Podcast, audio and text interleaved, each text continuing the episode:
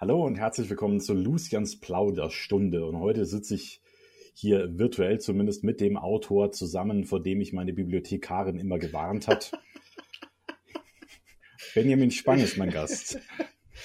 Guten Tag, guten Tag. Es freut mich sehr, dass so langsam dieser Spruch ähm, auch von anderen benutzt wird und nicht nur von mir. Weil es ist irgendwann natürlich albern, wenn immer nur man selbst das sagt, so, ne? Irgendwelche Catchphrases. Aber ja. so langsam ähm, benutzen den auch andere. Gestern war ich auf Twitch zu Gast bei einem Autorenkollegen, der hat mich damit mit dem Spruch auch angekündigt.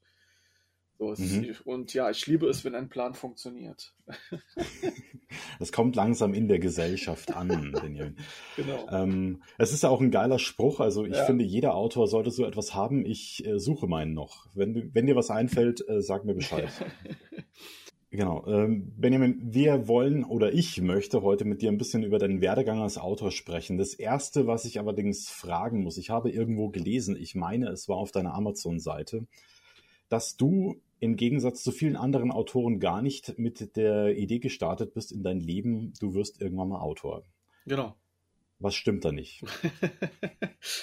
ähm, also, da, da, meinst du, also ja, viele Autoren in der, in der Biografie liest man, ah, ich habe schon immer geschrieben und keine Ahnung, in der Grundschule schon Kurzgeschichten geschrieben.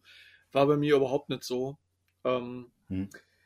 Meine Kindheit war sehr geprägt von allem Möglichem. Also ich habe sehr viel ausprobiert, war eine ganze Zeit lang ähm, Detektiv Ne, hatte, hatte eine mhm. eigene Detektei, die Detektei Adlerauge.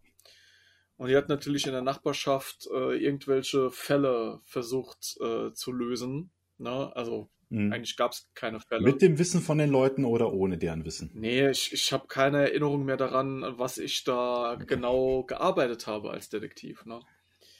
Okay. Ähm, aber ich fand das natürlich super spannend und damals gab es halt auch noch diese Mickey Mouse Sonderhefte. Ähm, die waren so im Format ein bisschen größer, das Papier ein bisschen wertiger als die normalen Hefte.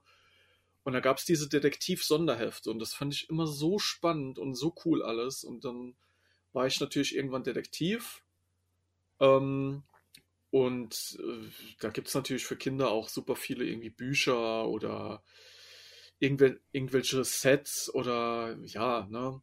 Und ja, das war super cool. Ähm, und irgendwann hatte ich dann keine Lust mehr aufs Detektivsein. Dann war ich irgendwann Biologe. Da hatte ich mhm. so einen so einen Biologiekasten, wo man unter anderem den Säuregehalt des Regenwassers ähm, ermitteln konnte. Und da fand ich das halt alles super spannend. Ne? Pflanzen, Tiere und sowas. Und mhm. ähm, ja, also Detektiv und Biologe war so, gab es bestimmt noch viele andere Dinge, die ich da ausprobiert habe, kann ich mich aber nicht mehr so dran erinnern. Ja, ich meine, Detektiv und Labor und so weiter, das ist ja auch dicht beieinander. Man muss ja auch spuren und äh, sowas. Du hast also praktisch sein CSI schon gespielt, bevor es im Fernsehen war, wahrscheinlich. Genau, genau, so in etwa. Und ähm, ja, natürlich dann auch irgendwie mit Stempelkissen, Fingerabdrücke, ne? Mega cool alles. Mhm. Und ähm, ja das waren so, ich glaube ich, auch die beiden Dinge, die so mit, wo ich die längsten Phasen hatte, äh, was das Interesse angeht. Und ähm, irgendwann, das kam bestimmt mit dem, mit dem Comic-Lesen, kam natürlich dann auch auf, dass ich angefangen habe, Comics zu zeichnen und habe dann mhm. mit, mit zwölf Jahren schon äh, einen 40-seitigen Comicband gezeichnet. Ne, also der, der mhm. sieht natürlich dann auch aus wie von einem Zwölfjährigen, aber das ist ein komplett fertiggestelltes Projekt. Also das ist wirklich von Anfang bis Ende ähm, beendet. Also es ist nur mit Bleistift halt gezeichnet, aber es ist eine komplette Geschichte. Anfang, mhm. Mitte und Ende. Und damals, äh, zu dem Zeitpunkt, als ich zwölf war, war der Film Independence Day, also der erste Teil von Roland Emmerich. Da gab es gerade mhm. den riesigen Hype drum, ne? irgendwie Zeitschriften, Panini-Sammelalbum und Actionfiguren und so weiter und so fort. Hatte ich natürlich alles. Und dann habe ich ein Comic gezeichnet, das so im Stile war von Independence Day. Also Außerirdische greifen die mhm. Erde an und irgendwelche coolen Militärdudes steigen in ihre F-16-Bomber und versuchen dann die Aliens auszuschalten und sowas. Und ähm, ja, sehr geil. Ja, ich bin gerade irgendwie, finde ich interessant, weil das, ja.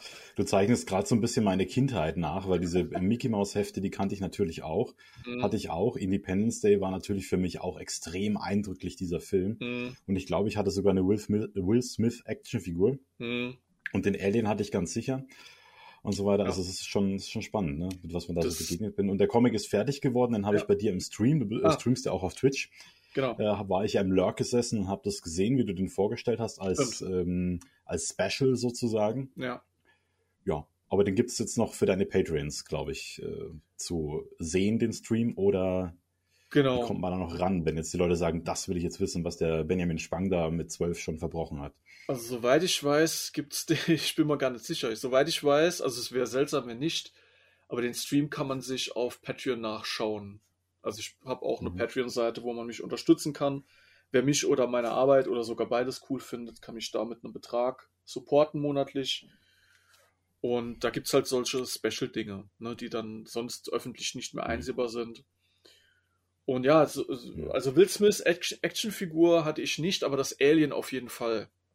Ähm, das Alien mhm. fand ich ja, auch. Zum Aufklappen, wo dann der Kleine drin saß. Ne? So. Genau, genau. Das Konzept fand ja. ich halt auch mega geil. So diese Idee. Ne? Ja. Ähm, das ist für mich, glaube ich, sogar nach dem, nach dem Alien von HR Giga ist das das Alien, was ich so am coolsten finde.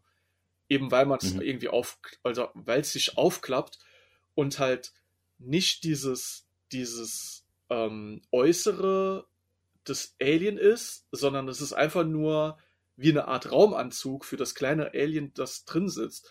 Und das fand ich so cool, diese Idee. Ähm, das, also, mhm. ja, Will Smith fand ich langweilig, aber das Alien, äh, das, äh, das fand ich und finde ich auch immer noch sehr spannend. Ja. Ja, dieser biologische Raumanzug, das ist natürlich schon eine spannende Geschichte, ja. Ja, ja, finde ich auch immer noch mega. Ich glaube, danach gab es das irgendwie in der Art und Weise auch jetzt nicht mehr. Also ich kann mich das nicht erinnern, dass irgendwann noch, noch mal irgend so ein Alien aufgetaucht wäre, was so ein Exoskelett oder wie man das nennt hätte. Ähm, hm. Ja, aber hat mich total fasziniert. Und ja, dann habe ich schon mal so angefangen, ne? also erstens Projekte fertigzustellen, schon mit zwölf und halt Geschichten zu erzählen. Und damals war hm. für mich aber immer noch das, das Zeichnen irgendwie im, im Fokus. Äh, sollte man nicht meinen, wenn man diesen ersten Comic sieht. Machst du da heute noch was äh, mit dem Zeichnen? Das, kann man sich das irgendwie so vorstellen? Zeichnen? Ist das heute noch ein Thema für dich? Nee. Also ich zeichne ja. mir. Aber du bist als Grafiker noch, unterwegs, oder?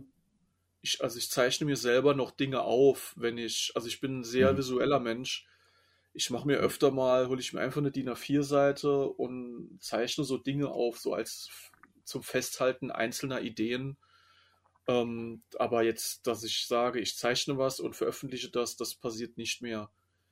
Dafür, dafür ist das, also, wenn ich, wenn ich heute richtig gut zeichnen könnte, dann würde ich nicht schreiben. Dann würde ich irgendwelche, würde ich immer noch Comics zeichnen und veröffentlichen und dann irgendwelche Graphic mhm. Novels wahrscheinlich malen, äh, zeichnen und das dann veröffentlichen. Und ähm, ja, ansonsten Grafiker, äh, ich, bin, ich bin ausgebildeter Mediengestalter, ähm, äh, Social Media und E-Marketing Manager, habe ich ein Zertifikat, also habe ich dahin weitergebildet, so was Marketing angeht und so die grafische, grafische Gestaltung, das ist irgendwie geblieben, das mache ich immer noch sehr gerne. Aber da geht es ja dann darum, irgendwie in, in Photoshop äh, zu arbeiten, ähm, Werbegrafiken zu erstellen, hauptsächlich. Und das ist dann nicht mehr so jetzt äh, über Bilder irgendwie eine Geschichte zu erzählen, sondern ja, meistens Kom mhm. Kommunikationsdesign ähm, und Werbegrafiken so, dass die Leute halt das, was ich mache, irgendwie äh, anklicken oder im besten Falle sogar kaufen, ne? weil Geld ist, mhm. äh, finde ich, sehr gut. Und von daher äh, bin ich da noch tätig, so in dem Bereich, ja. Ja, Geld ist immer ein, ein ist immer ein Thema, solange bis man genug hat. Dann kam ja. aber dieses magische Jahr 2016, habe ich mir aufgeschrieben.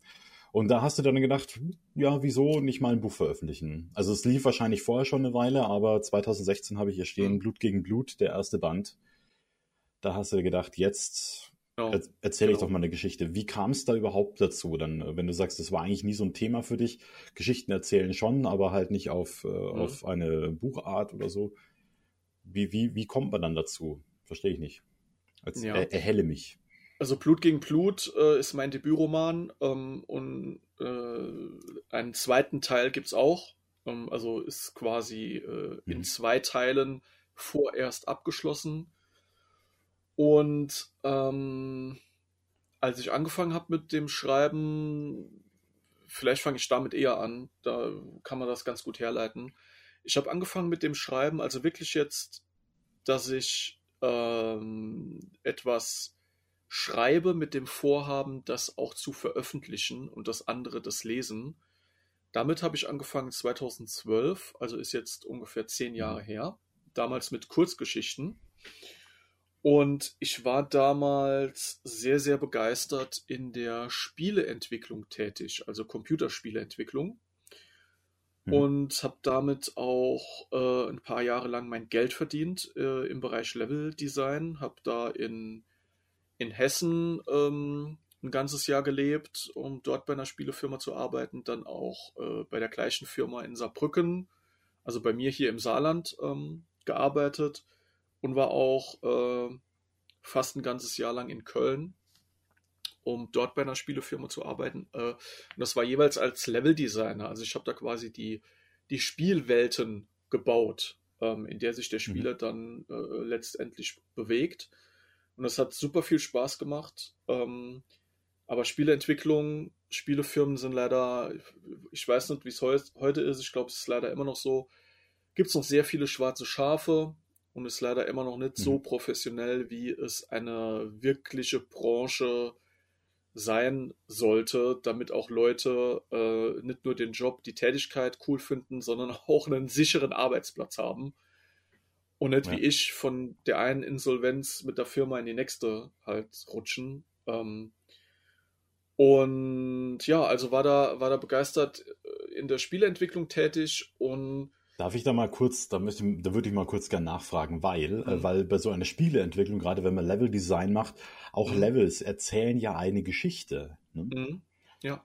War das dir damals so richtig klar, so dass du sagst, okay, gut, also ich äh, unterfütter praktisch die Story des Spiels wie mhm. rudimentär die auch immer sein mag, äh, unterfütter ich mit dem Levelbau oder ja. äh, wie geht man da ran an so einen Levelbau? Das würde mich interessieren. Definitiv, da gibt es auch einen eigenen äh, Begriff dafür, nämlich visuelles Storytelling.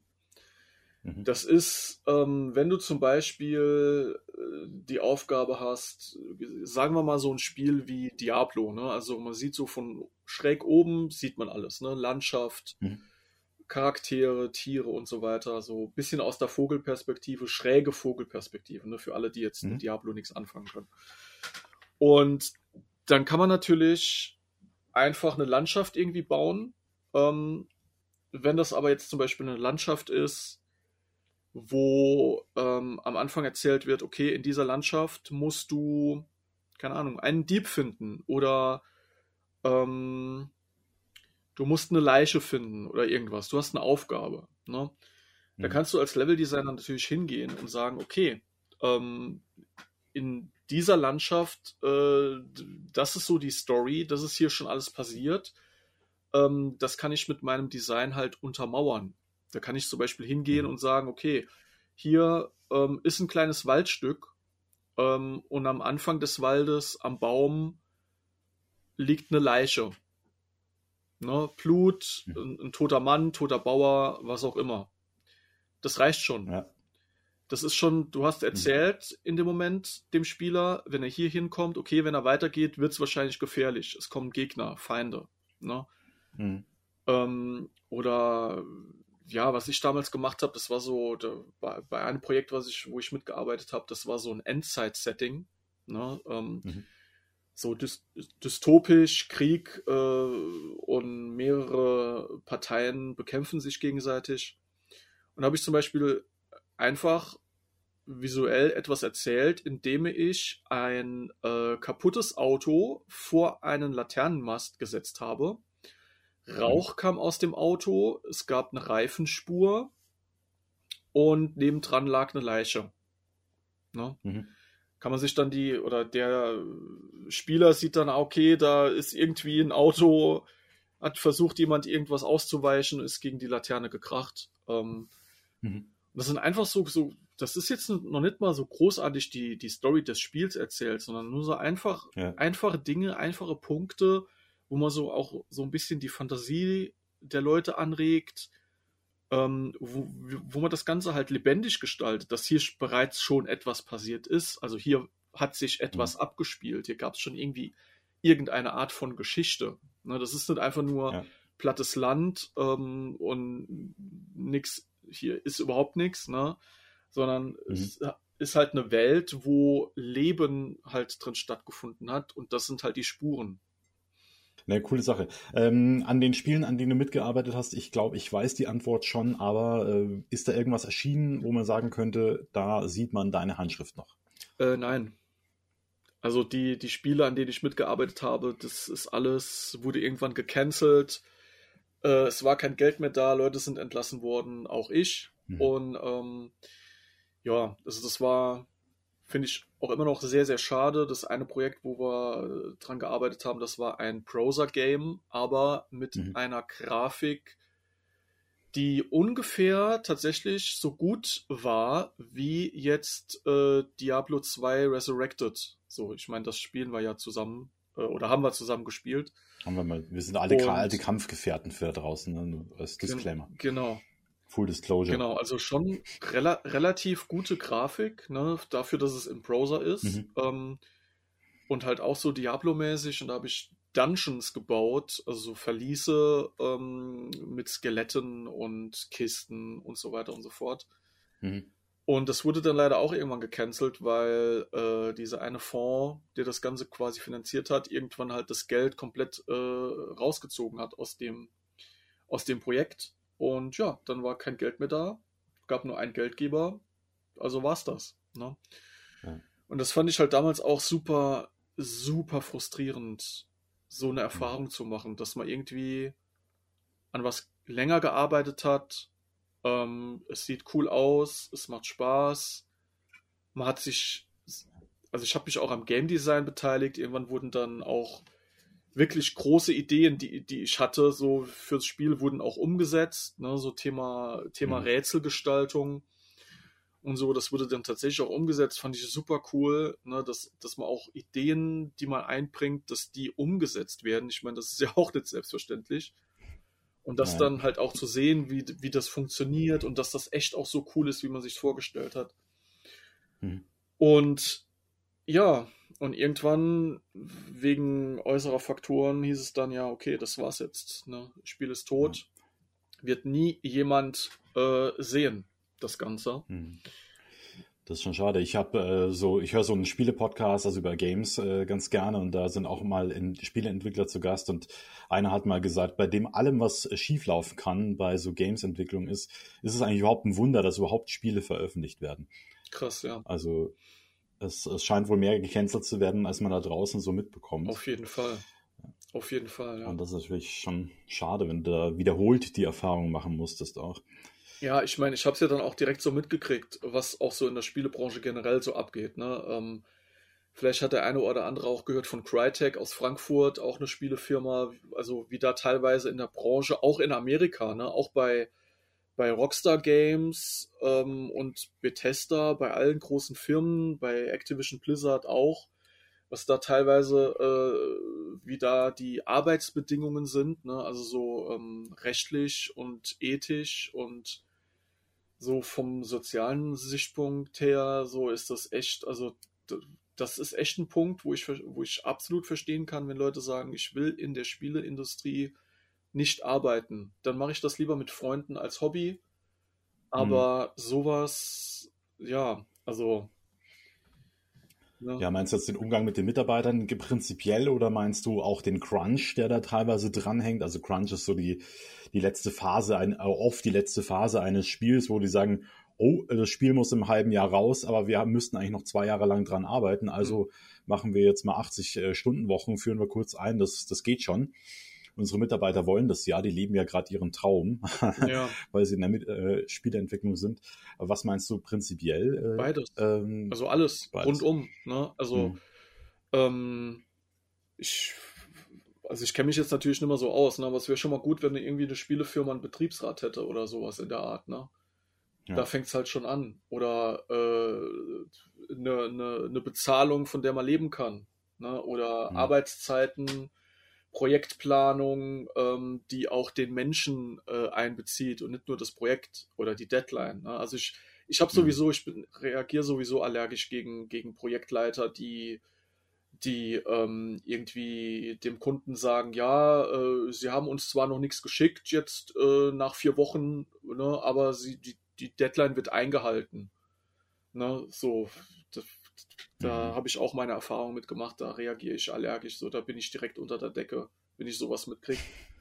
Und ähm, ja, äh, mhm. also Spielindustrie war schon cool, so die Tätigkeit an für sich. Ne? Ähm, das war teilweise wirklich so, dass ich, dass ich aus dem Haus bin, habe irgendwie acht Stunden mit Freunden irgendwie ein Level gebastelt und bin dann wieder nach Hause und habe mich gefragt, wo sind bitte die acht Stunden jetzt hin? Mhm. Ne, und das halt über Monate hinweg so, dass man eigentlich nimmer also ich hatte in der Zeit halt keine Arbeit. Es war irgendwie mehr Hobby, mehr Spaß und mit Freunden treffen Montag bis Freitag und Samstag, Sonntag dann halt irgendwie, keine Ahnung, halt was anderes mhm. machen. Ne? Aber ja, ähm, Schattenseite von dem Ganzen war dann halt, dass halt in der Management-Ebene, Projektleitungsebene dann halt, ja, dilettantisch gearbeitet wurde. Und, hm. Oder halt Leute sich da irgendwie selbst bereichert haben ähm, an Projektgeldern und das dann irgendwie so deichseln konnten, dass sie damit durchkommen, aber das Projekt halt dafür dann gestorben ist. Und lauter so Sachen, ja. ne? Und ähm, das, ist, das ist, ist halt mega ätzend, sowas. Ja. Glaube ich, ja. Und da hast du gedacht, jetzt mache ich mich selbstständig. Ich erschaffe meine ganz eigene Welt, äh, ich schreibe ein Buch. Oder wie ging es weiter für dich? Also, bevor ich damit Geld verdient habe, habe ich das ja schon jahrelang, ähm, seit dem Jahre 1999, habe ich selber Spielemodifikationen erstellt. Ähm, bei mhm. Spielen, Computerspielen gibt es ja oft ähm, so Editoren, die dabei sind, Level-Editoren, wo man irgendwie selber Dinge bauen kann. Und das ist ja immer was, was Spielentwickler gerne mitgeben, äh, wenn sie können, weil das äh, erweitert das, den Lebenszyklus eines Spiels. Ne? Ja. Weil die Leute dann, und dann greifen sie es ab und dann verkaufen sie es. Nee, das jetzt nicht, aber die, die, die Spieler machen dann, erstellen quasi Content, damit hm. die, die Spieler generell halt äh, neues, neuen Stuff haben. Ne? Heute nennt man das DLC, ja. wenn das offiziell kommt von einem, von einem Entwickler, aber da gibt es ja immer noch solche Communities, die dann sagen, okay, wir basteln jetzt äh, neue Levels oder eine neue Story für das und das Spiel. Und das habe ich halt jahrelang super gerne gemacht und habe dann mhm. irgendwann habe ich gesagt, okay, ich will damit mein Geld verdienen. Das ist super cool ich finde auch heute immer noch, Spieleentwicklung ist eigentlich so mit das kreativste Medium, was es gibt, weil da so viele Departments zusammenkommen. Sound, Design, Musik, Story, Game Design, äh, Texturen, Grafikdesign, Character Design. Und das alles ergibt dann am Ende im besten Falle ein rundes rundes Spiel, ein rundes Projekt, eine coole, ein, ja, ein cooles Computerspiel, coole, cooles Videospiel. Und ähm, ja, also ich habe ich hab das wirklich so, war damals schon so versessen auf das Ganze, so Projekt, äh, Projekte umzusetzen, dass da auch einige meiner Projekte auf äh, die Heft-CDs und Heft-DVDs von Spielemagazinen gekommen sind.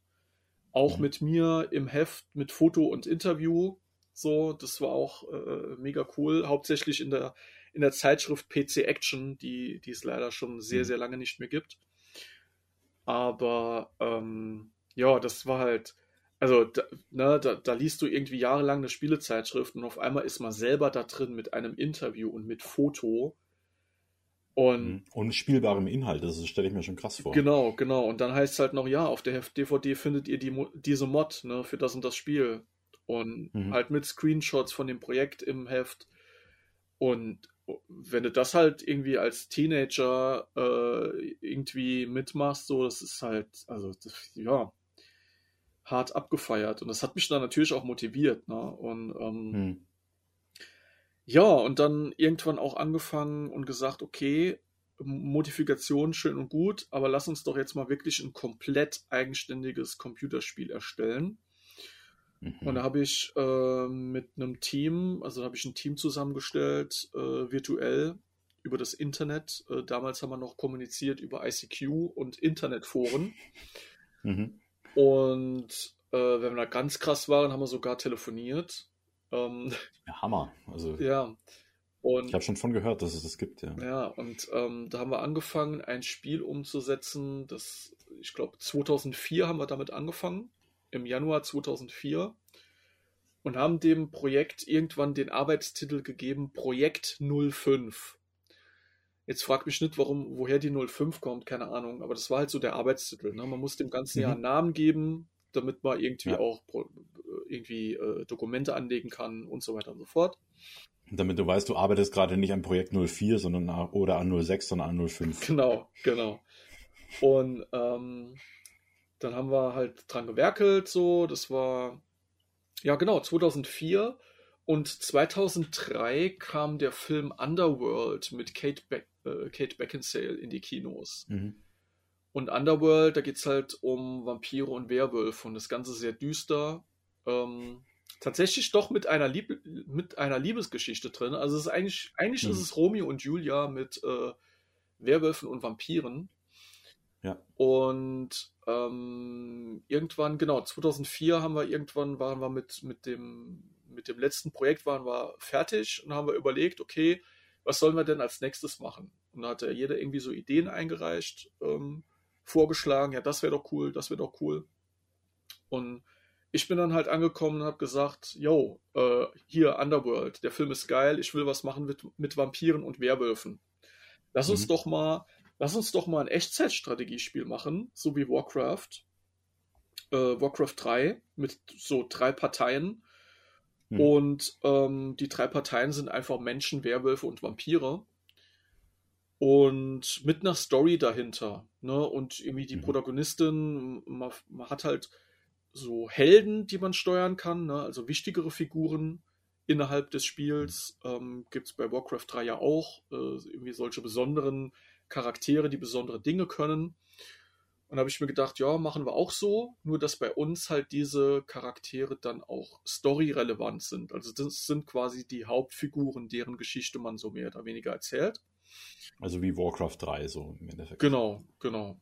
Ist ja nichts Verkehrtes dran, sich an sowas inspirieren ja. zu lassen. Übrigens, Inspiration, äh, ich bin, also mein Namensgeber taucht tatsächlich im Film Underworld auf, nach dem bin ich benannt.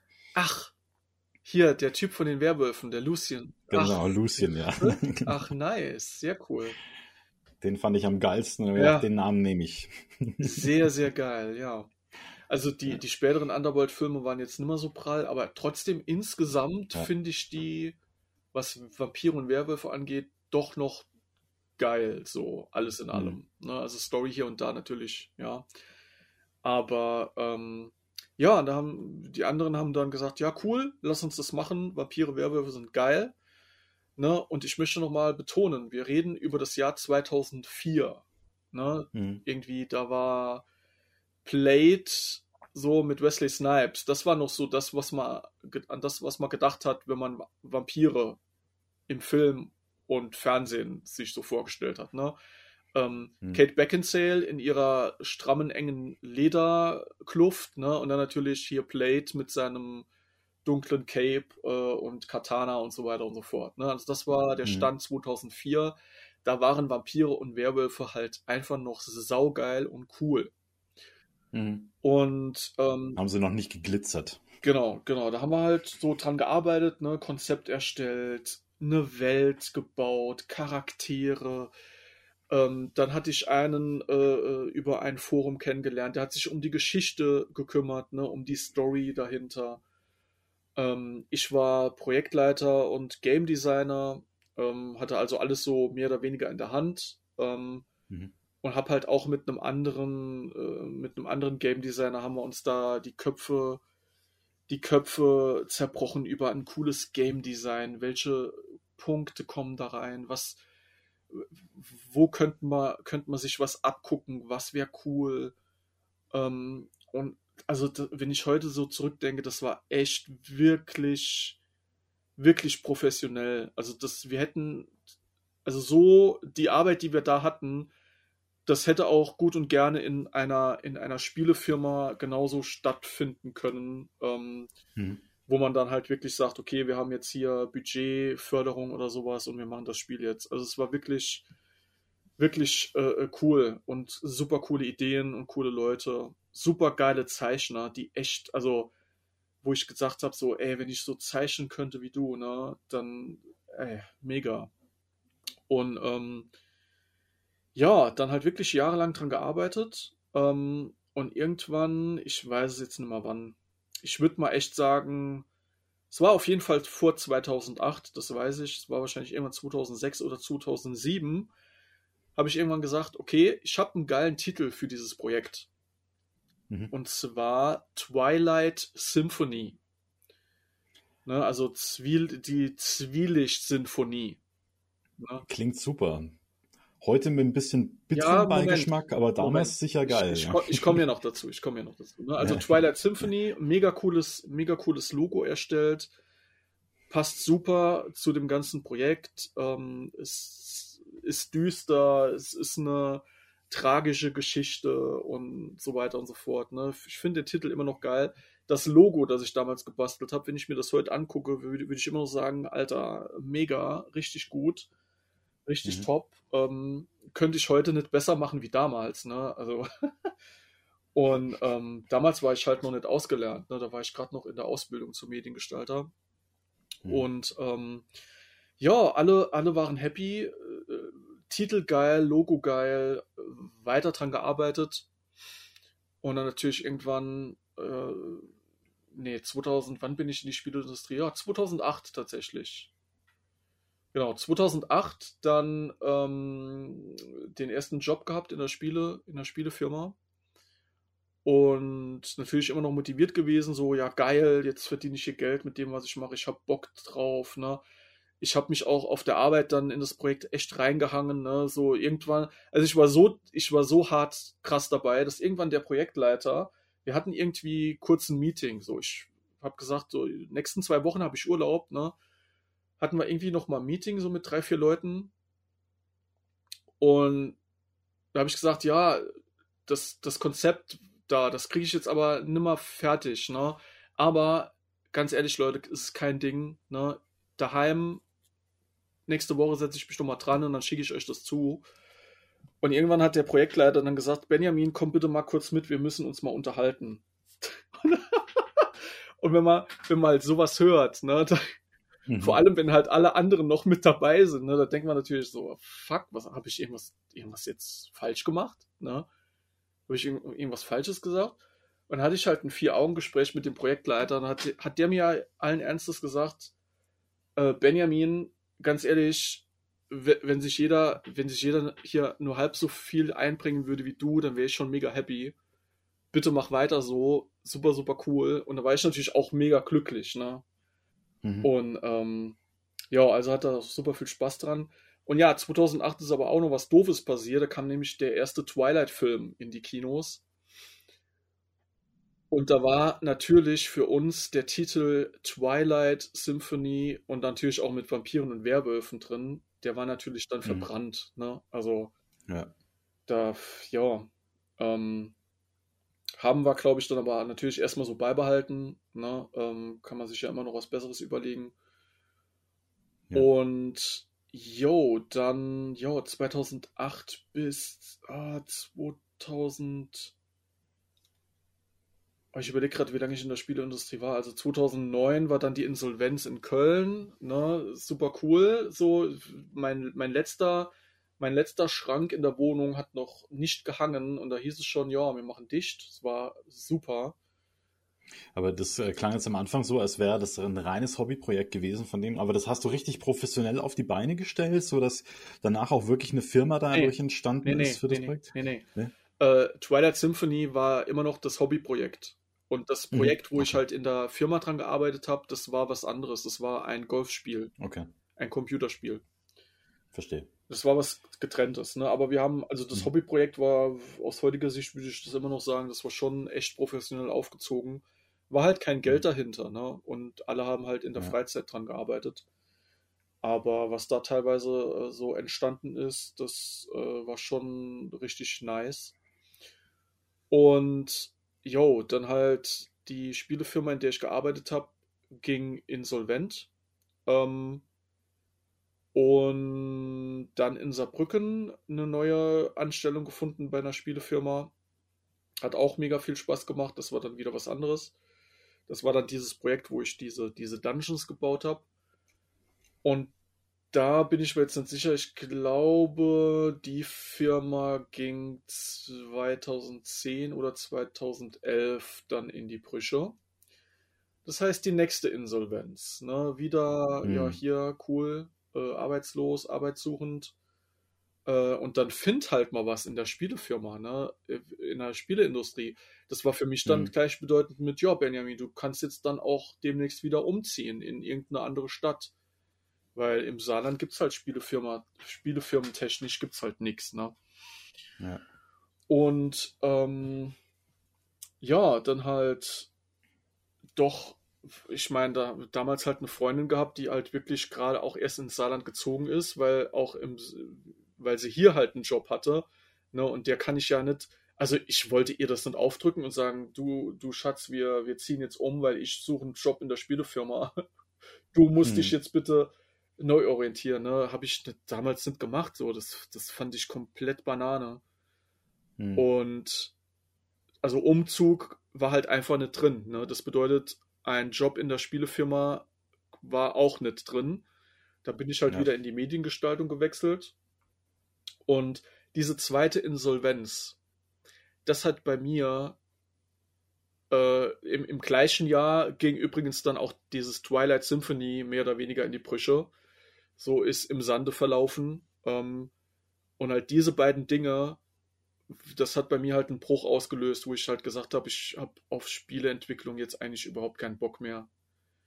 So, Verstehe. Das, hm. das ist so frustrierend. Jetzt das zweite Projekt, wo ich mich reingehangen habe, ne, mit, mit Herzblut dabei war und nur weil wieder irgendein, irgendein Business-Kasper da nicht seinen Job nicht macht, äh, ist, läuft das halt, äh, keine Ahnung, das Projekt geht halt die Toilette runter, ne, wegen so einem Scheiß.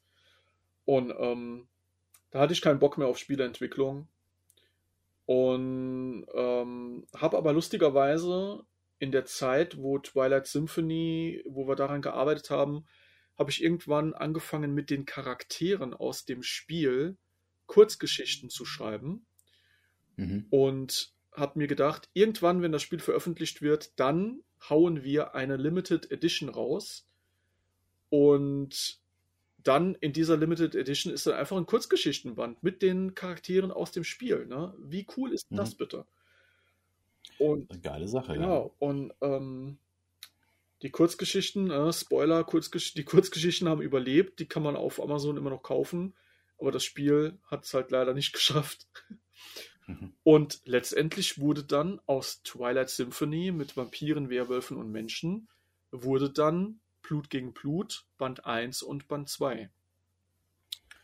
Da habe ich mir nämlich. Ja, ja habe ich. Sehr geil. Habe ich mir nämlich einfach dann die Welt und die Charaktere genommen, ne?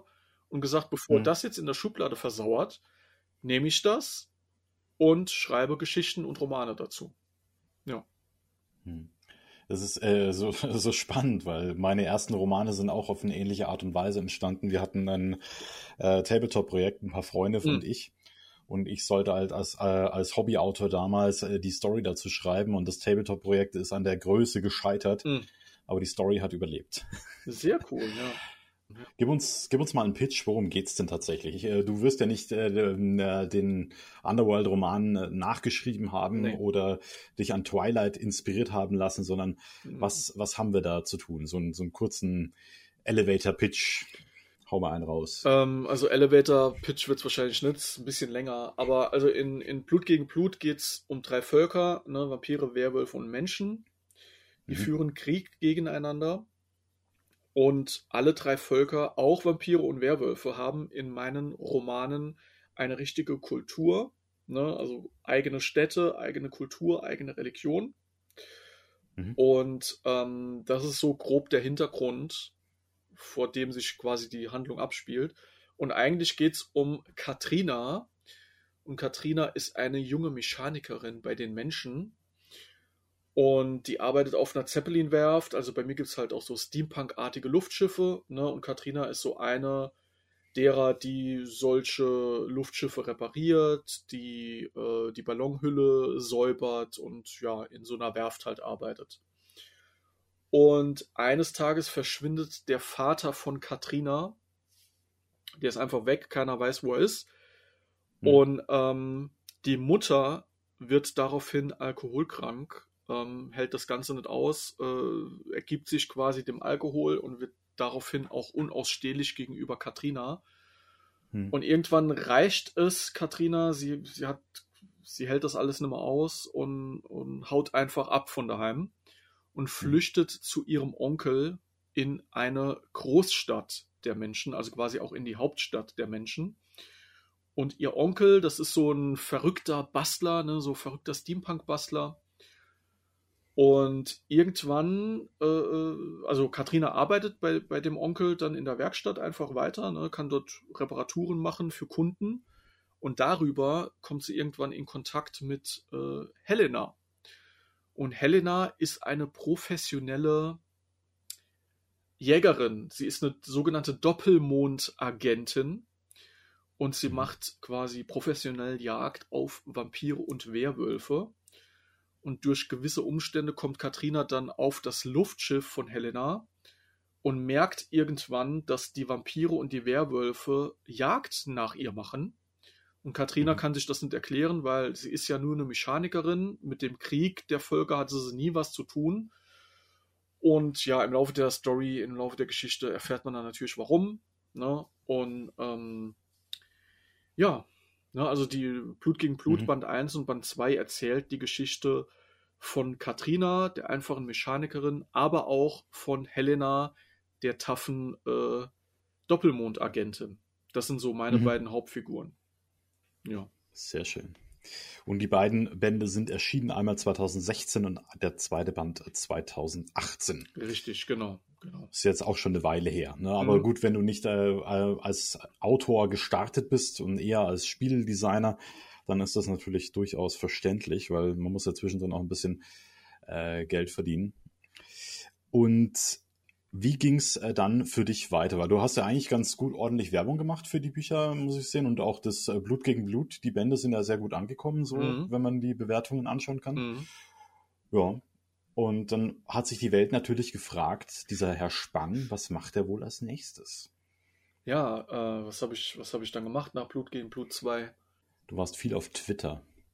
Ähm. Ja, das, das eigentlich schon, schon immer. Ähm, ja. Ich glaube, dann habe ich angefangen, also Blut gegen Blut, doch, tatsächlich, ich habe mit Blut gegen Blut 3 angefangen, da irgendwie mhm. zu plotten.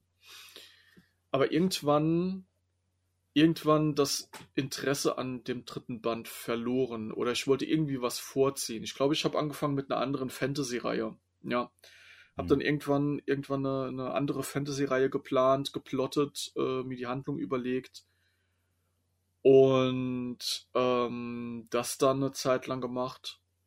Dann kam 2000, oh, ich, ich muss echt gucken, wir haben jetzt 2022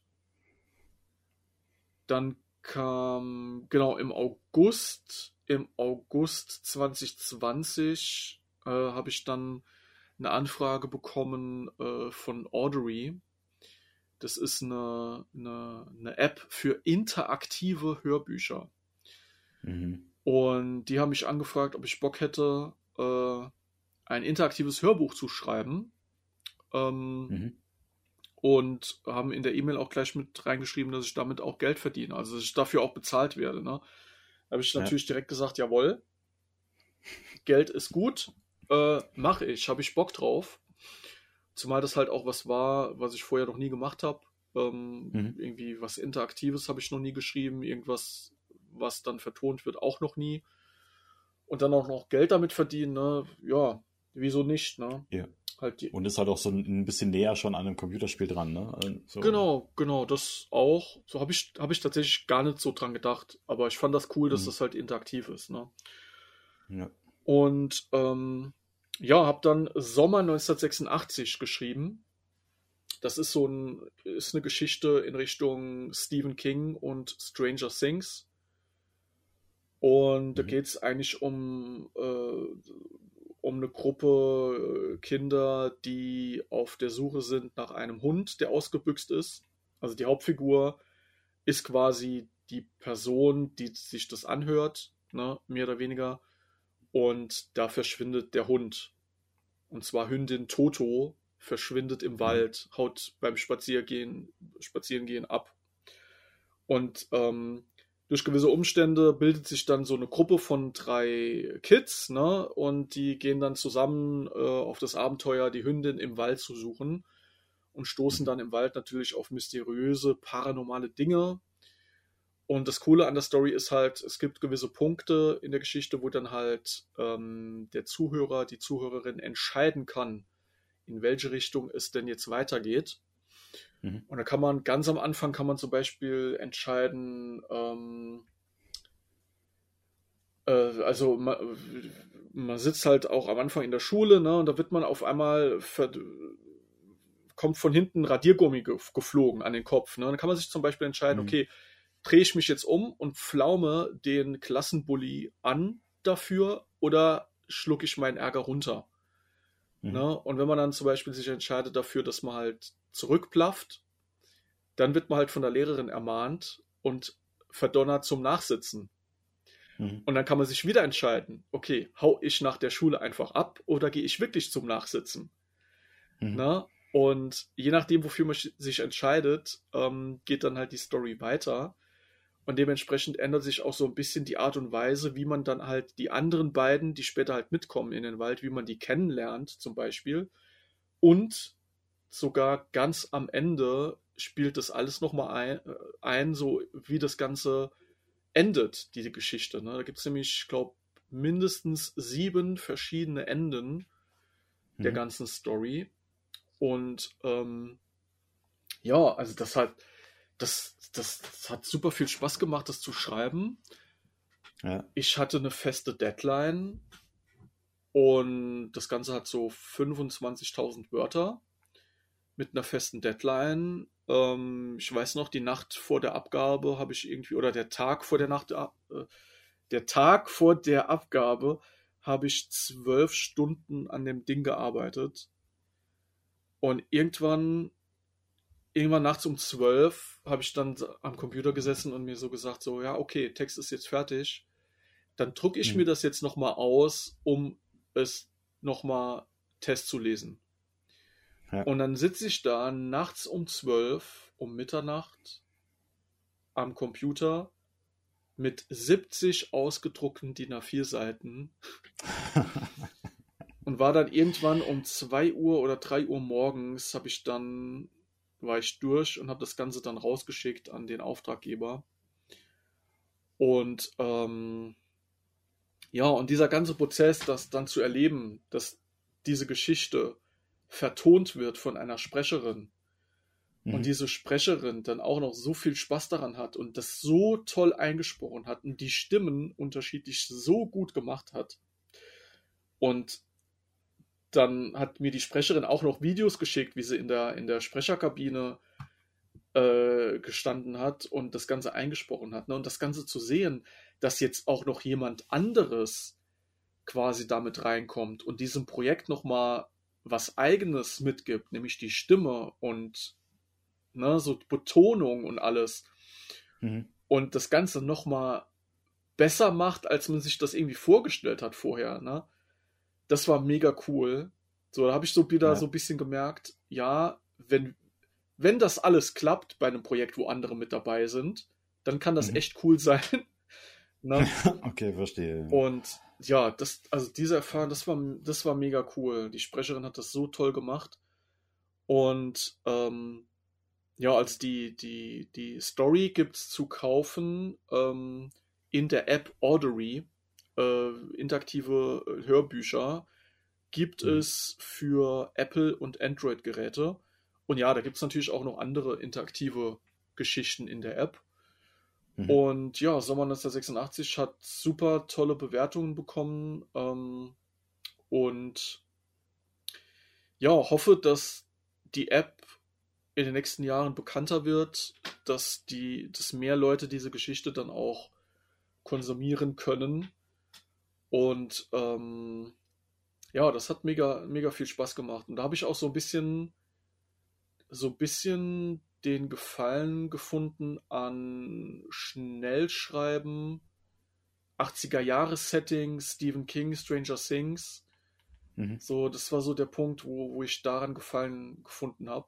Und ich muss dazu sagen, im, im August, im August 2020 hatte ich noch kein Netflix. Also Stranger Things habe ich zu dem damaligen Zeitpunkt noch nie gesehen. Ne? Also habe da irgendwie mir gedacht, ja, ich mache so ein Stranger Things Ding, sondern habe einfach so mich so ganz grob an Stephen King orientiert und ja, im Nachhinein Stranger Things geguckt, geguckt und gesagt mhm. so, ja, also wenn man jetzt äh, Sommer 1986, wenn man die Geschichte konsumiert, könnte man schon meinen, äh, ich, hätte, ich hätte Stranger Things vorher gesehen.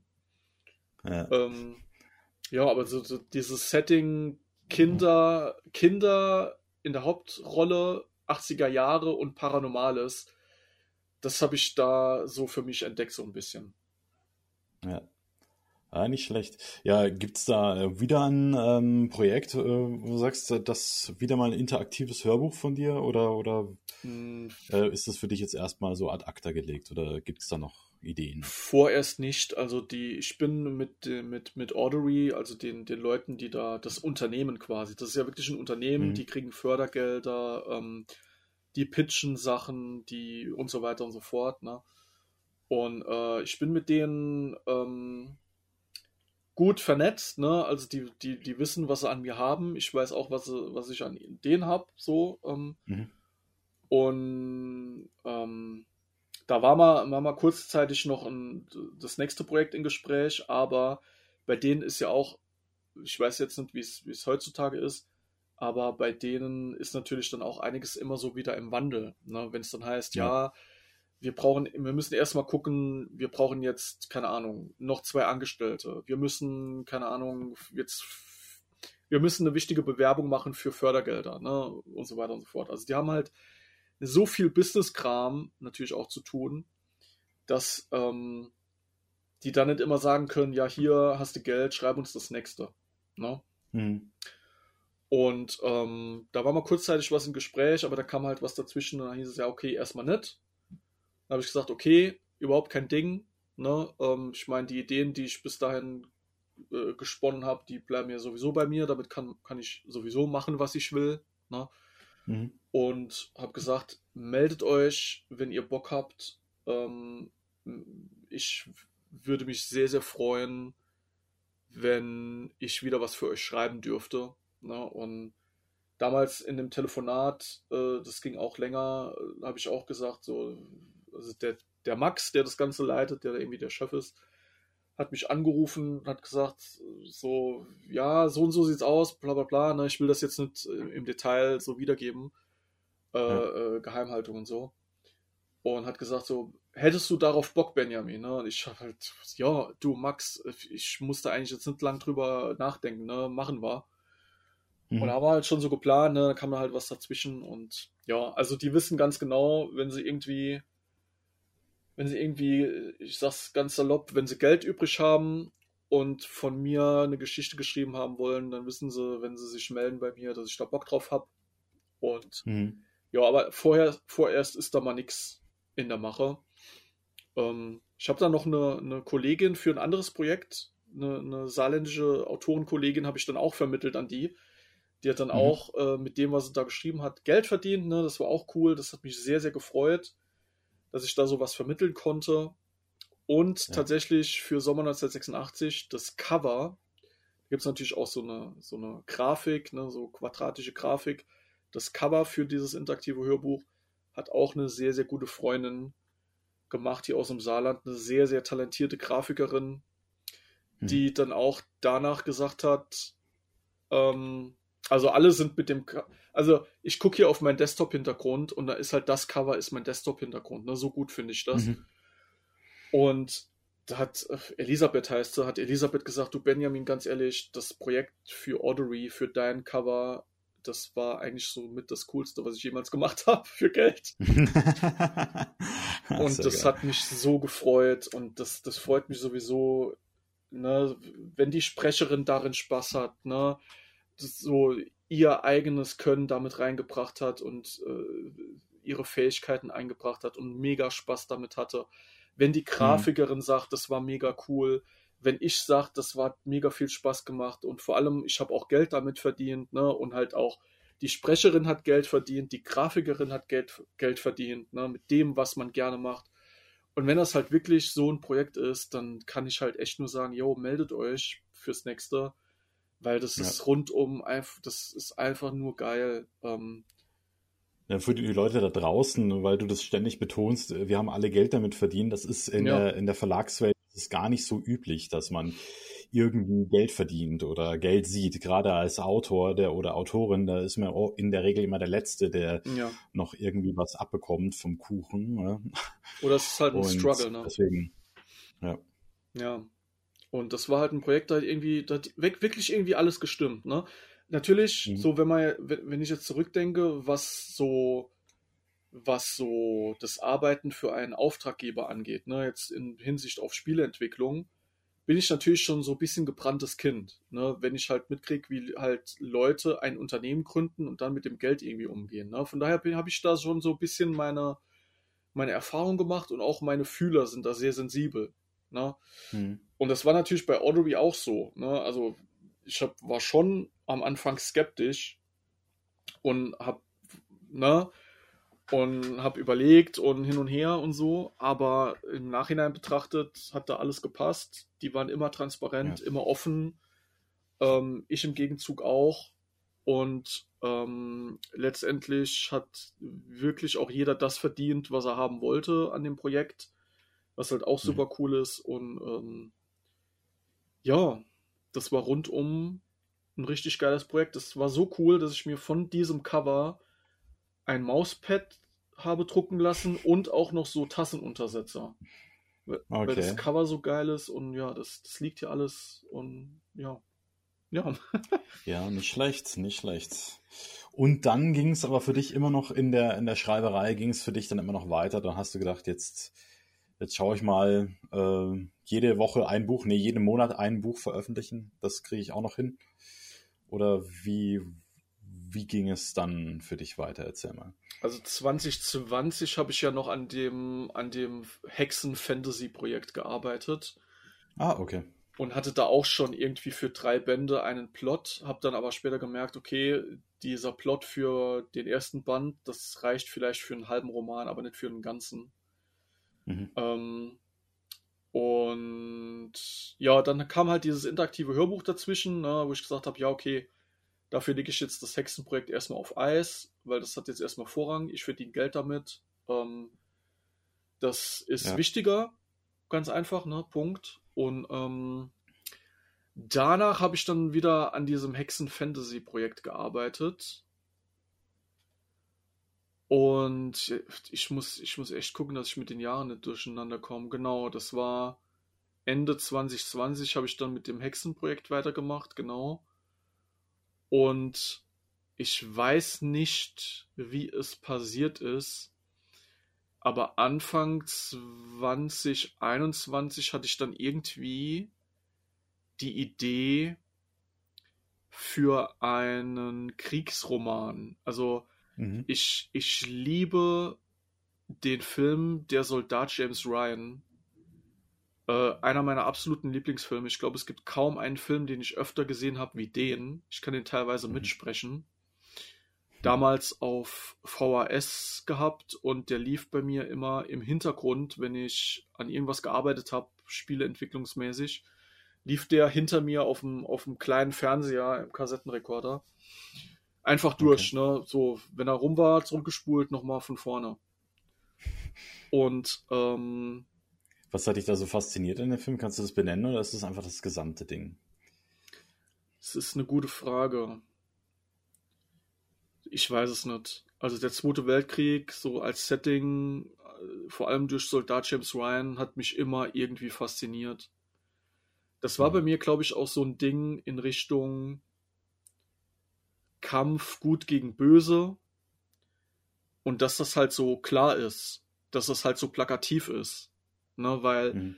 also ganz ehrlich, sowas wie die Nazis, das ist halt so offenkundig böse. Das, mhm. das, das ist ja fast schon, das ist ja fast schon. Also ich will jetzt natürlich diese Zeit jetzt nicht irgendwie ins Lächerliche ziehen. Das war alles super schrecklich, was damals passiert ist. Ne? Das ja. ist, ist, es ist für mich immer noch unvorstellbar, wenn ich mir irgendwelche Dokumentationen angucke, was da alles passiert ist was für schreckliche Dinge da passiert sind im Sinne des in Anführungszeichen Guten, weil man mhm. ja das deutsche Volk und so weiter und so, dieser ganze Bullshit, ne? Aber das ist halt so, das ist wirklich, das, das kommt bei mir teilweise wirklich so vor, als hätte sich ein, ein Comic-Zeichner hingesetzt und gesagt, okay, ich will jetzt was übertrieben Böses machen, ne? So, wirklich so böse, böse, böse, ne? Und ja, das ist damals aber alles wirklich so passiert und das ist halt natürlich, natürlich ist das dann ein. Es ist halt vielleicht auch in der Rückschau so, dass wir auf sehr viele äh, böse Sachen äh, zurückblicken. Ich könnte ja. mir gut vorstellen, und ich fürchte mich davor, vor diesem Gedanken eigentlich, dass die Menschen das damals, die in dieser Zeit gelebt haben, zumindest in der Zeit vor dem Krieg, als die Nazis an die Macht gekommen sind, das gar nicht so als böse erlebt Definitiv. haben oder als schlecht oder sonst irgendwas. Ja. Und auch während der Kriegszeit war das ja immer so, dass man den Krieg ja vor den Deutschen gerechtfertigt hat ja. in irgendeiner Art und Weise. Wir sind hier die Opfer, wir werden angegriffen und so weiter. Ja. Und äh, deswegen, also das ist ja das perfide noch. Das ist, finde ich, noch viel krasser mhm. als einfach nur die Vorstellung eines bösen Wahnsinnigen, der da an der Macht sitzt, sondern einen, der wirklich dem Volk auch die, die, die, der, das Narrativ vertritt. Wir sind mhm. eigentlich die Guten und wir sind die Opfer dieses Konflikts. Ja, ähm, ja ich meine, bei, beim Krieg gibt es ja auch so einen Spruch, das Erste, was stirbt beim Krieg, ist die Wahrheit. Ne? So, dass halt ja. die Lügen äh, das Ganze dann rechtfertigt. Ne? Und ich meine, die AfD arbeitet ja auch so. Ne? Ich, es gibt immer, es gibt Leute, die wählen die AfD, ne? Und wir haben 2022. Ne? Mhm. Und es, es, funktioniert halt immer noch, das Ganze. Ja. Ne? Es ist halt, wie es ist, leider. Aber ähm, ja, ich glaube, das hat mich so ein bisschen fasziniert, so dieses, dieses mhm. Böse, die bösen Nazis, die auf jeden Fall böse sind und schrecklich und die muss man bekämpfen, um jeden Preis, definitiv. Ja. Immer noch. Und ähm, ja, ich glaube, als Teenager damals natürlich auch so dieser Amerikanismus. Ne? Die Amerikaner sind immer die Guten. Hm. Und Tom Hanks natürlich als Hauptfigur bei Soldat James Ryan. Ne? Ich meine, gibt's einen gibt's einen friedlicheren Knuddelbär als Tom Hanks so ne also natürlich will will man dass Tom Hanks überlebt und dass er da durchkommt ja. und er, ich meine das das Witzige ist ja auch bei Soldat James Ryan er spielt ja eigentlich eigentlich ist er ja ein Englischlehrer ne das erzählt er ja dann irgendwann auch ähm, die rätseln am Anfang sein Trupp rätselt immer oder schließt schon Wetten ab was er eigentlich früher gemacht hat vor dem Krieg ne und mhm. irgendwann sagt er dann ja ich war Englischlehrer ne und passt ja. halt wie die Faust aufs Auge bei Tom Hanks. Und ähm, ja.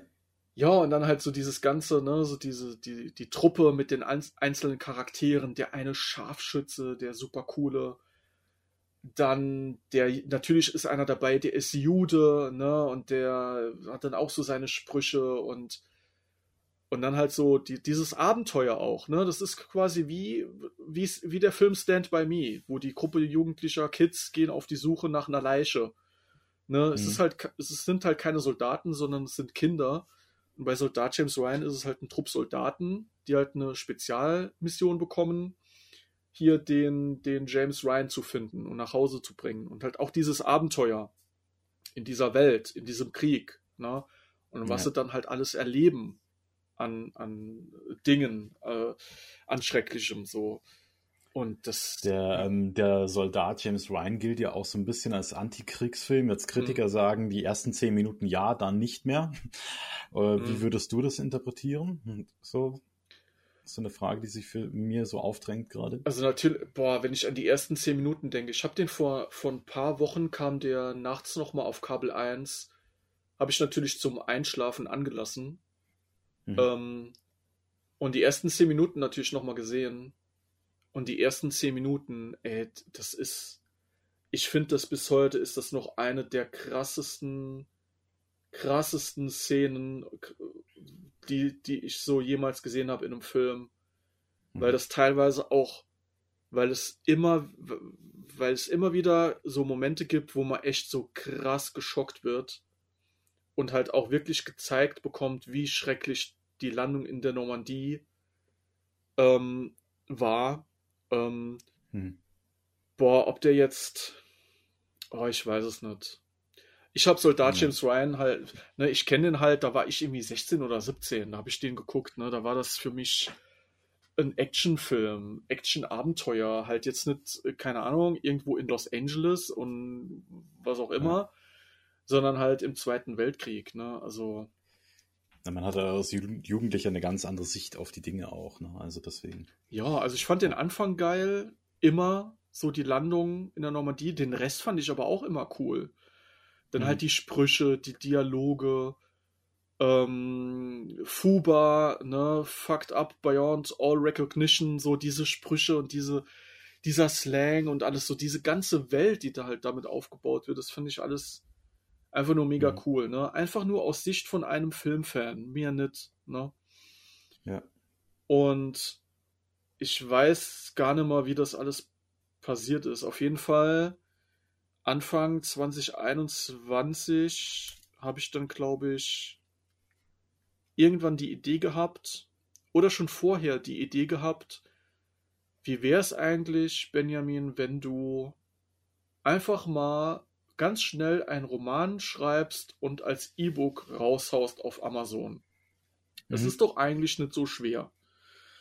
Ne, man kann alles selber machen, so wenn ich Print komplett ignoriere, muss ich mich nicht um Buchsatz kümmern. Um, keine Ahnung, Preis für Hardcover, whatever, also dieses ganze Print-Gedöns kann ich alles ignorieren. Das hemmt mich, das blockiert mich, das kostet Zeit. Äh, wie wär's? Du, du kannst ja einfach einen Roman schreiben und als E-Book veröffentlichen auf Amazon. Ne? Schnell und einfach. So, das war erstmal so ein Grundgedanke. Dann habe ich mich ganz viel informiert über dieses schneller Schreiben und Veröffentlichen, so über diesen Aspekt.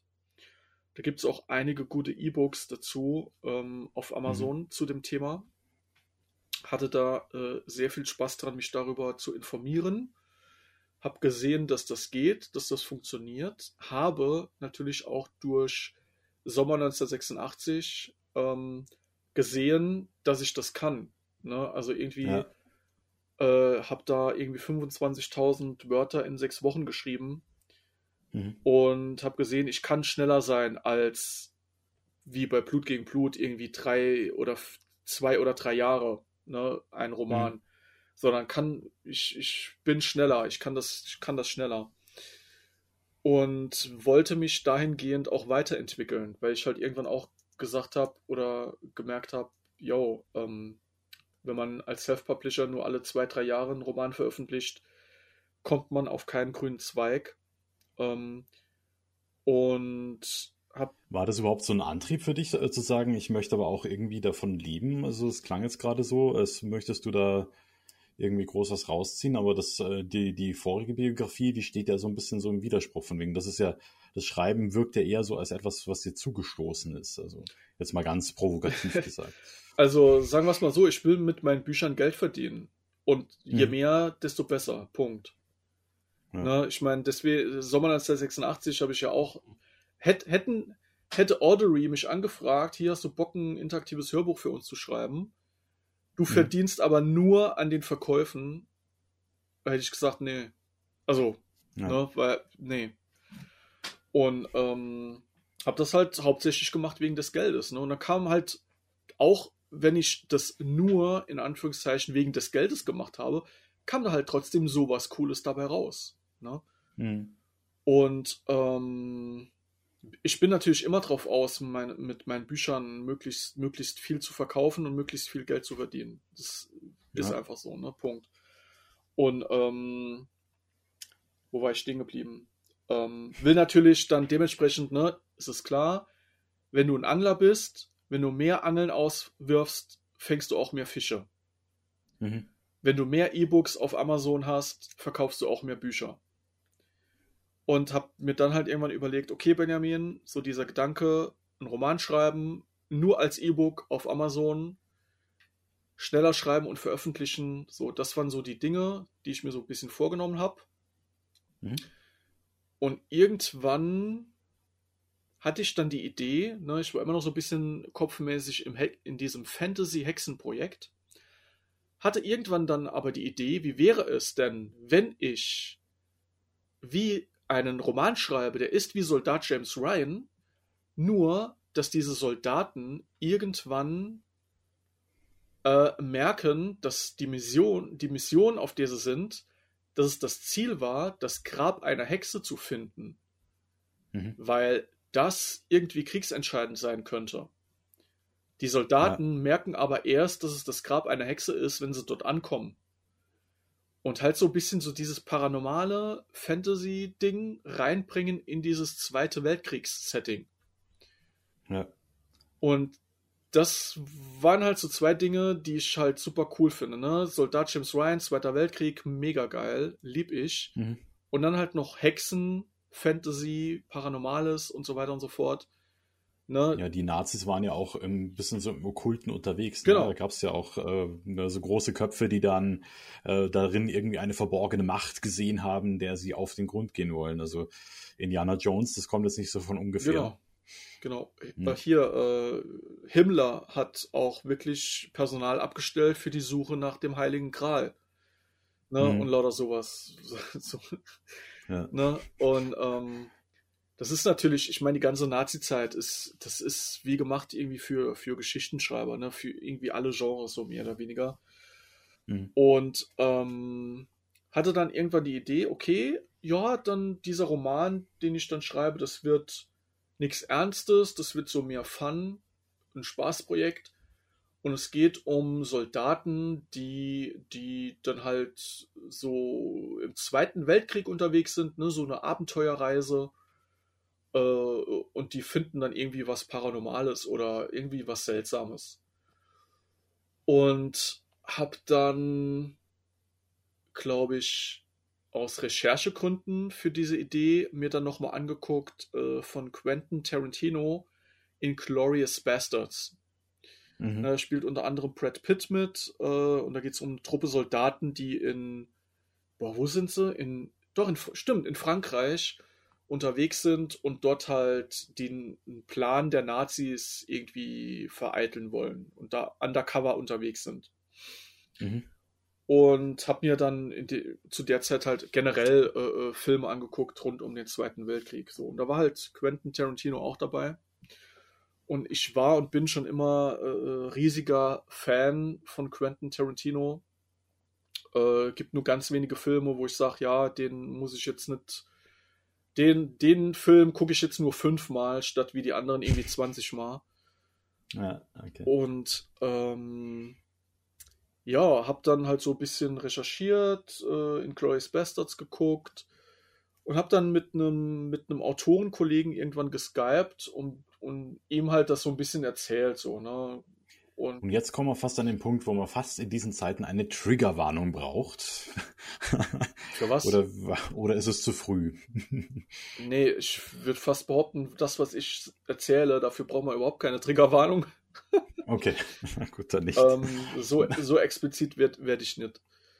Ähm, mhm. Hab dann mit einem Autorenkollegen halt darüber so erzählt so und hab gesagt, ja, so und so, ne, das ist so die Idee. Ähm, ich habe da irgendwie Bock drauf, irgendwie so einen Roman zu schreiben. Jetzt sind großartig Sprint, einfach nur E-Book auf Amazon. Und gestern habe ich mir nochmal Inglourious Bastards angeguckt. Ne, und ähm, hatte zu dem Zeitpunkt tatsächlich auch schon die Idee, dass das keine Soldaten sind in meinem Roman, hm. sondern dass das Ganze Soldatinnen sind, also Frauen, ja. die im Zweiten Weltkrieg dann gegen die Nazis kämpfen. Ne? Und mhm. aber jetzt auch nicht als Spionin oder irgendwie sowas verdeckt, sondern wirklich eine Frau mit einer Maschinenpistole und Helm im Krieg gegen mhm. die Nazis. Ne? Dann hat das dann dem Autorenkollegen so erzählt, so bla bla bla, in Glorious Bastards geguckt und dann sagt er so trocken, ja, dann muss dein Roman ja eigentlich in Glorious Bitches heißen. Mhm. Und da, das sage ich so, äh, yo, das ist voll peinlich, dass ich nicht auf diese offensichtliche Idee gekommen bin. Und ich meinte halt fast schon, äh, dass man für das Wort Bitches schon fast eine Triggerwarnung braucht in unseren Zeiten, wo ja vieles sehr, sehr hypersensibel geworden ist. Und wir stehen zwar auf starke Frauen, aber dann äh, das Wort Bitches dafür anzubringen, ist jetzt ein bisschen schwierig. Vielleicht in den Ohren mancher Zuhörer oder Zuhörerinnen. Find, das finde ich halt, ich. sowas finde ich halt komplett übertrieben. Mhm. Na, ähm, ja, Inglorious Bitches ist halt angelehnt an Inglorious Bastards. Ne? Ich meine, Bastards ja. ist halt auch, ne? Bastards Bitches. Ne? Das eine sind halt Frauen, das andere sind halt Männer. So. Mhm. Und ähm, ja, hatte dann die Idee in Glorious Bitches. Ne? Das war natürlich direkt, ange direkt angelegt als Pulp, äh, Trash. So, die drei Frauen sind in, in Südfrankreich unterwegs und dann passieren natürlich skurrile Nazi-Dinge. Mhm. Und es werden jede Menge Nazis getötet. Äh, natürlich passieren auch paranormale Dinge. Mhm. Ähm, die drei Frauen selbst haben auch jeweils eine Spezialfähigkeit. Also die eine ist super widerstandsfähig, also die kann irgendwie, die, die blutet kaum, ne? Also sie kann irgendwie Faustschläge mhm. ab, ohne dass sie irgendwie, dass der Knochen bricht oder dass irgendwie die Haut platzt, so, ne? Sie ist super widerstandsfähig. Hm. Kann sich quasi gut verprügeln lassen. Die andere Frau äh, kann, äh, hat ein super gutes Gehör. Hm. Und die andere hat eine super feine Nase. Ja, also hm. die haben alle quasi so einen mehr oder weniger siebten Sinn so für sich gesehen. Ja. Und das ist dann auch so ein bisschen das Paranormale, was da mit reinkommt. Und ja, das sind dann halt die drei Frauen, Spezialeinheit, die werden am D-Day äh, über Südfrankreich abgesetzt per Flugzeug und mhm. müssen dann einen äh, Geheimplan der Nazis vereiteln und kämpfen sich dann im ersten Band durch Frankreich. Äh, Im mhm. zweiten Band geht es dann nach Belgien in die Ardennen. Und im dritten Band geht es dann nach Deutschland und äh, zum Schluss dann natürlich wird auch gegen Adolf Hitler selbst, selbst gekämpft. Mhm. Und ähm, ja, alles super verrückt. Ja, da bin ich noch sehr neugierig aus die, auf die Auseinandersetzung mit, äh, mit dem Kerl. Das ist natürlich alles verrückt, ne? Super skurrile Nazi-Charaktere ja. tauchen auf. Da gibt es zum Beispiel mhm. im zweiten Band äh, taucht auf äh, Hildegard Hammerfaust und sie hat natürlich eine, ihre rechte Hand ist einfach nur eine, eine Faust aus Gold. Aha, okay. Und ähm, ja, irgendwann, ich, ich, weiß jetzt nicht mehr in welchem Band, taucht ein, taucht ein Hauptmann auf, der unterhält sich mit dem ausgestopften Vogel, der auf seiner Schulter sitzt. Und mhm. eigentlich nimmt er nur Befehle von diesem ausgestopften Vogel entgegen. Und er, okay. er sieht quasi diesen Vogel als seinen Chef. Er selbst ist nur der ausführende Part. Mhm. Ne? Er macht ja nur das, was der Vogel auf seiner Schulter ihm sagt. So. Und das ist ja. selbst das ist nur eine Nebenfigur. Ne? mhm. Und also auf sowas kann man sich da einstellen. Ähm, und ja, das ist, hat super, super viel Spaß gemacht, das zu schreiben. Äh, der, die, die Handlung der Romane ist super schnell entstanden. Äh, ich glaube, die, die längste Zeit, wo ich am Plot gesessen habe, war drei Wochen. Mhm. Ähm, die kürzeste Zeit, ich glaube, für den ersten Band habe ich sogar nur sieben Tage gebraucht für den Plot und habe dann schon mit der Erstfassung angefangen. Ja, wenn so eine Idee mal reif ist, ne, dann, dann geht es relativ schnell sogar. Ja. Und habe dann die Romane, also insgesamt in Entwicklung war das Ganze sechs Monate. Also sechs Monate von der mhm. Idee bis zur Veröffentlichung vom letzten Band. Ja. Und habe dann auch, äh, ich weiß die Zahlen jetzt nicht mehr, aber habe wirklich diese Romane Band 1 hat 40.000 Wörter, Band 2 45.000 und Band 3 auch nochmal so 45.000. Und wenn man die drei Bände zusammennimmt, kriegt man ein Taschenbuch um so ungefähr Länge von 570 Taschenbuchseiten. Damit man jetzt mhm. mal so grob den Umfang weiß. Ja. Und ähm, ja, halt wirklich dann die, die Veröffentlichung war dann August, September, Oktober und habe dann in drei Monaten halt diese drei Romane jeweils, also jeweils dann ein Roman, Band 1, 2 und 3, dann äh, veröffentlicht und jetzt am 14. Februar 2022 erscheint dann noch der Sammelband als E-Book.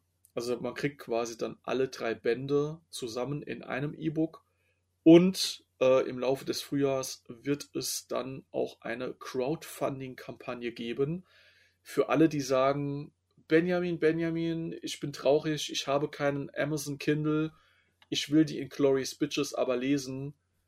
Für die gibt es dann dieses Crowdfunding, dann gibt es nämlich exklusiv in dem Crowdfunding die Print-Version. Also kann man sich quasi das Ganze als Taschenbuch holen mit mhm. extra Content. Also äh, Illustrationen, Grafiken, Bildern, äh, einem besonders veredelten Cover. Also wirklich ein cooles Printprodukt. Und ähm, das gibt es dann irgendwie drei, vier, fünf Wochen im Crowdfunding. Und wer dann sich das geholt hat, kann sich freuen. Und wer das verpasst, hat halt dann einfach Pech. Also Print, Print wird es nie im Handel geben. Ja. Ne, ist eine schöne Idee, auf jeden Fall. Ne? Also bin ich sehr gespannt, was da dabei rumkommt. Äh, ja, macht mich neugierig. Und halt uns auf dem Laufenden. Ja, Inglourious Bitches ist generell auch angelegt als Serie, also die nächste Staffel, mhm. sondern auch äh, Ende dieses diesen Jahres kommen dann halt die nächsten drei Bände.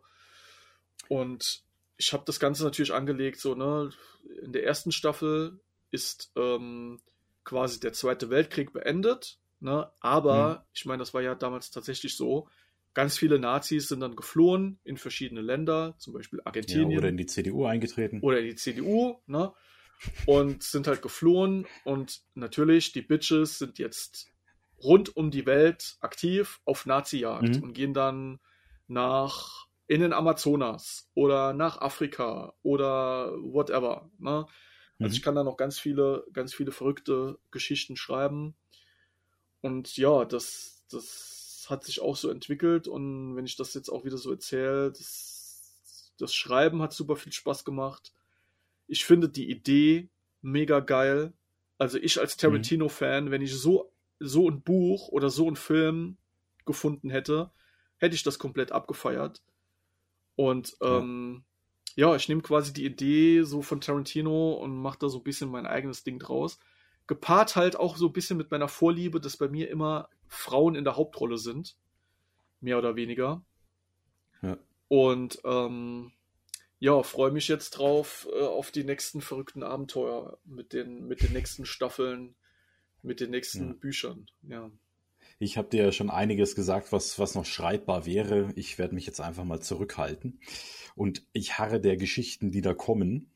Ja, ich meine, was die Nazis angeht, ne, da gibt es halt so viele ja. obskure Stories, so Okkultismus und Kram und da, ja, also selbst wenn ich das alles nicht recherchieren würde und nur, nur eigene Ideen nehmen würde, wäre ich schon bedient. Aber wenn ich natürlich mhm. das noch irgendwie mit einbauen kann, ist das natürlich noch besser. Ne? Also mir, die Ideen werden mir da nicht ausgehen. Genau, nee, da bin ich, äh, bin ich ja sehr gespannt. Ja, Benjamin, das Ganze ist ja alles, ich wollte eigentlich nur eine Stunde mit dir plaudern, aber das ist auch irgendwie, wenn sich die Leute da draußen Krass. fragen, warum ist der Lucian eigentlich so, so still? Das liegt einfach daran, dass der Benjamin Spang ein erfahrener Streamer ist und es ist, ist einfach gewohnt, Stimmt, ja. in, in die Stille zu reden. Ja? ja, ja. Und deswegen muss ich dann nicht so viel sagen. Also du beantwortest eigentlich die ganzen Fragen, die ich habe, schon von dir aus. Also genau. das finde ich wie, sehr angenehm für mich. Wie ja. du gerade, wie du gerade versteckt gesagt hast, ich habe kein Publikum auf Twitch, aber ist okay. äh, nein, das, das will ja, ich jetzt nicht sagen. Schon okay, nee, weil du gesagt hast, er ist es gewohnt, in die Stille zu reden, ja. Ja, bin ja, ich. Das ist ja so, ne? Also wenn du, wenn du streamst, ist als erstes, erstes Mal redest du in die Stille hinein. Natürlich, ja. Und wenn du Glück hast, sind dann ein paar interessierte Leute im Chat, auf deren Fragen oder Kommentare man dann eben eingehen kann. Richtig. Genauso ist das, ja. Aber am Ende des Tages bist du allein Unterhalter. Ja, das stimmt auf jeden Fall, ja. Genau. So, ihr Lieben, ich weiß nicht, also von meinem Zettel sind eigentlich alle Fragen soweit geklärt. Die hast du alle super gut beantwortet, auch teilweise wirklich in der richtigen Reihenfolge, wie sie hier stehen. Perfekt. Sehr gut, wunderbar. Ähm, Gibt es von deiner Seite noch irgendwas, was du unbedingt erwähnen möchtest? Äh, ja, also wenn ihr, wenn ihr weitere Informationen über mich, meine Person oder meine Bücher haben wollt, dann guckt gerne vorbei auf benjaminspang.de. Ansonsten findet ihr mich auf Social Media überall mit dem Namen Benjamin Spang.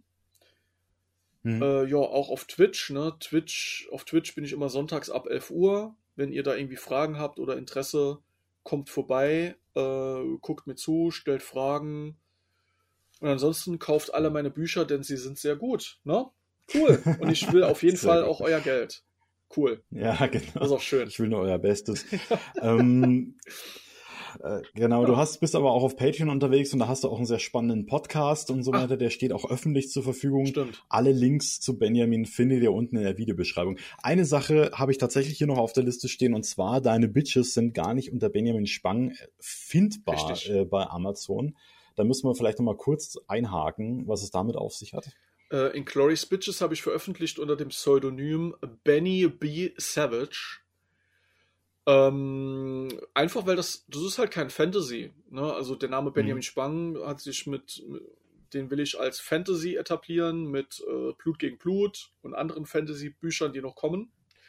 Mhm. Und Glorious Bitches ist halt, ja, ne, Pulp, Zweiter Weltkrieg. Und ja. damit ich damit halt meinen Namen nicht verwässer, äh, habe ich gesagt, okay, für solche Experimente, für solchen Trash, äh, für sowas nehme ich dann halt einfach Benny B. Savage. So. Hm. Und ja, also das Pseudonym würde ich auch noch für andere Dinge verwenden, wenn ich irgendwann mal einen Thriller schreibe oder irgendwelche andere, zum Beispiel wieder irgendwas Paranormales in den 80ern mit Kindern, irgendeinen Roman schreibe, da nehme ich hm. auch den Namen. Ähm, Okay. Ja, einfach damit man irgendwie diese Genres so ein bisschen trennt. Ja. Ja, also was, dir, was man einfach wissen muss, ein Autor, ein Name ist nicht nur ein Name, sondern er ist auch eine Marke und mhm. steht halt für irgendetwas. Also zum Beispiel, also jetzt das krasseste Beispiel wäre jetzt bei mir zum Beispiel, wenn ich jetzt anfangen würde, Erotik zu schreiben oder sowas, würde ich halt nicht mehr Lucian Caligo draufschreiben, mhm. weil das halt wirklich ganz was anderes ist als das, was ich sonst schreibe. Und das, um das so ein bisschen zu trennen und Leserorientierung zu bieten, ist das wirklich gut, ein anderes Pseudonym für, wenn es gerade, wenn es so krass aus dem Ruder läuft oder in eine ganz andere Richtung geht, mhm. ist es wirklich sinnvoll, einen anderen Autorennamen zu bemühen, ja. Ja, auf jeden Fall. Ja, das war so eigentlich mit der Hauptgrund. Ähm, mhm. Ja, das, ja, genau. Cool. Also alle Links zu Benjamin findet ihr unten in der Videobeschreibung oder in der Podcast-Beschreibung, je nachdem, wie auch immer, Sie sind auf jeden Fall da drin. Da könnt ihr euch das anschauen, reinlesen, Bücher kaufen, Bewertungen da lassen. Ist alles gewünscht. Und wenn noch Fragen auftauchen, richtet es direkt an Benjamin oder schreibt es einfach in die Kommentare. Ich leite das einfach weiter und dann würde ich sagen, ja, dann überlasse ich dir das Schlusswort. Äh, ja, äh, vielen Dank an die Leute da draußen fürs Zuhören. Ne? Und natürlich auch vielen Dank, Lucien, fürs Einladen in deinen Podcast. Hat mich sehr gefreut. Gerne, war mir ein Fest. Und äh, vielleicht treffen wir uns mal wieder zu einem ganz speziellen Thema, weil ich glaube, da sind noch sehr viele Sachen, äh, über die man noch äh, im Detail sprechen könnte. Gerne. Aber ich denke, heute anderthalb Stunden, ich denke, das reicht erst. Auf jeden Fall. Ja. So als kleines Kennenlernen sozusagen. Genau, genau. Okay. Also dann, lasst es euch gut gehen da draußen. Tschüss. Und ciao.